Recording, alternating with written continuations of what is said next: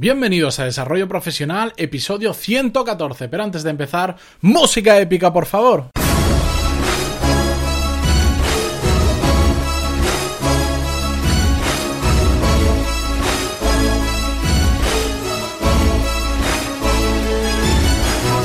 Muy buenos días a todos y bienvenidos a Desarrollo Profesional, el podcast donde hablamos sobre todas las técnicas, habilidades, estrategias y trucos necesarios para mejorar en nuestro trabajo, ya sea porque trabajamos para una empresa o porque tenemos nuestro propio negocio. Y antes de empezar con el episodio de hoy, una pequeña anotación que tenía apuntada que si no me olvido.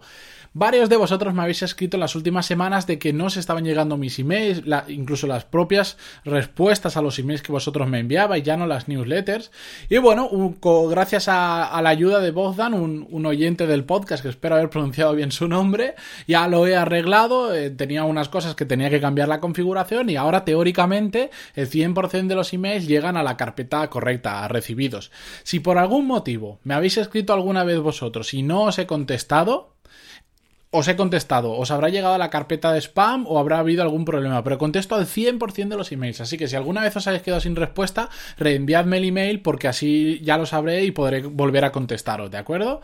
Bueno, empezamos con el tema de hoy y es que vamos a ver cómo podemos mejorar nuestra productividad gracias a la comunicación asíncrona. ¿Pero qué es esto de la comunicación asíncrona? Bueno, vamos a verlo en el episodio de hoy. Hoy vamos a volver a hablar sobre las interrupciones porque van muy relacionadas con la comunicación asíncrona. Porque las interrupciones ya lo hemos dicho en muchos episodios, incluso en el curso de productividad que estoy preparando para los cursos que voy a sacar en breve, que ya os informaré. Vamos a hablar también sobre uno de los mayores enemigos de la productividad, las interrupciones. Pero ¿por qué son un enemigo de la productividad? ¿Por qué les pongo esta etiqueta? Bien, porque al final lo que hacen es cambiar nuestras prioridades. Las interrupciones cambian nuestras prioridades. Y os pongo un ejemplo. Imaginar que estamos trabajando en la tarea más importante que tenemos hoy, eso que tenemos que hacer sí o sí. De repente nos llaman por teléfono y dejamos de hacer eso y cogemos el teléfono y atendemos a lo que nos dicen por teléfono, sea lo que sea. ¿Qué pasa cuando hacemos eso? Que lo que estamos diciendo es la llamada de teléfono es más importante que lo que estoy haciendo y por lo tanto tengo que contestar. A pesar de que ni siquiera es, probable que ni sepamos quién nos está llamando o no sepamos para qué nos está llamando. Pero ya le estamos dando más prioridad al teléfono que a la tarea que nosotros habíamos definido como importante. Y por eso estamos cambiando nuestras prioridades. Pero la realidad es que creéis que todo ese tipo de comunicaciones, sea por teléfono, por email o una interrupción de un compañero, ¿Requieren realmente la sincronización de las dos personas? Es decir, ¿requiere una respuesta inmediata? Bueno, hay ocasiones en las que se trata de urgencias que sí que tenemos que responder en el momento y ahí está completamente justificado cualquier interrupción. Pero la mayoría de casos, el 99% de las veces que hay una interrupción por teléfono, por email o por un compañero que está al lado nuestro y nos llama, no, no necesitan una contestación en el momento. Por lo tanto, estamos perdiendo el tiempo dos personas a la vez que igual una está trabajando una cosa muy importante y le estamos interrumpiendo para algo que realmente no necesita una respuesta exacta. Por eso hoy vamos a hablar sobre la comunicación asíncrona, que es aquella que no requiere que las dos personas estén, digamos, conectadas a la vez en el mismo momento. Tú envías una carta, por ejemplo, escrita y es comunicación asíncrona. Envías un email y es comunicación asíncrona. Envías un WhatsApp y es asíncrono. En cambio, cuando llamas por teléfono es todo lo contrario. Necesitas que la otra persona esté del otro lado. Pero ¿por qué utilizamos comunicación sincronizada a veces, habitualmente? Porque A. Queremos resultados inmediatos. Y somos así, somos de naturaleza, somos cortoplacistas y queremos un resultado inmediato. Necesito saber esto y yo prefiero tener, saberlo ya, aunque no me pare a pensar que igual estoy molestando a una persona o le estoy distrayendo. Por otro lado, ni valoramos nuestro tiempo ni valoramos el de los demás. La mayoría de comunicaciones, si las hicieras por WhatsApp, se resolverían exactamente igual y tú puedes escribir el WhatsApp en un momento en que estás tranquilo o estás en, yendo por la calle o estás haciendo una cola en, el banco, por ejemplo, y la otra persona te puede contestar pues en la misma situación, en lugar de cuando está trabajando, por ejemplo. Y además, el tercer motivo por lo que utilizamos tanto la comunicación sincronizada es porque estamos acostumbrados a ello. Simplemente desde que el móvil entró en nuestras vidas, pues somos dependientes de ello, de él en gran medida, y estamos acostumbrados a que en cualquier momento estemos localizables y en cualquier momento podamos localizar a otra persona. Entonces simplemente pues seguimos nuestro hábito. Pero para ver, para poneros como ejemplo, porque se habla mucho sobre el tema de usar menos el teléfono, de no coger las llamadas, que todo eso está muy bien, pero a veces hasta que no te dicen un ejemplo absurdo no terminas de ver la importancia. Y, y os quiero traer un ejemplo absurdo y relacionado con este podcast. Yo cuando voy a grabar, por ejemplo, como es evidente, yo tengo el móvil cerca, pero lo que hago es ponerlo en silencio, en el modo este no molestar que tienen los teléfonos Android, que lo que le dices es durante una hora no quiero ni que suene el teléfono, ni que suenen alarmas, ni notificaciones, nada, absolutamente nada, ni que se encienda la pantalla, no quiero ver nada, absolutamente nada. Yo lo pongo así.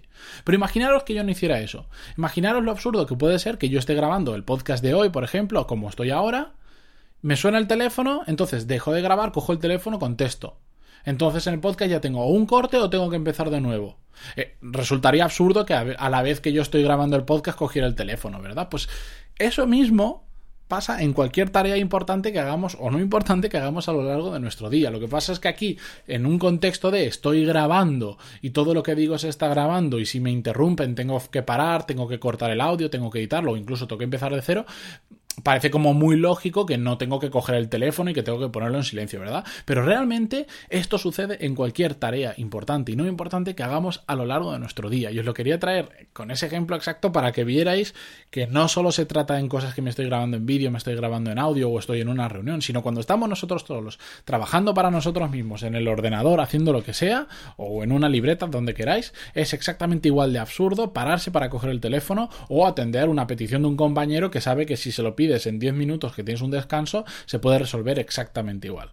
Entonces, ¿qué es lo que yo os propongo? Bien, hacer dos cosas.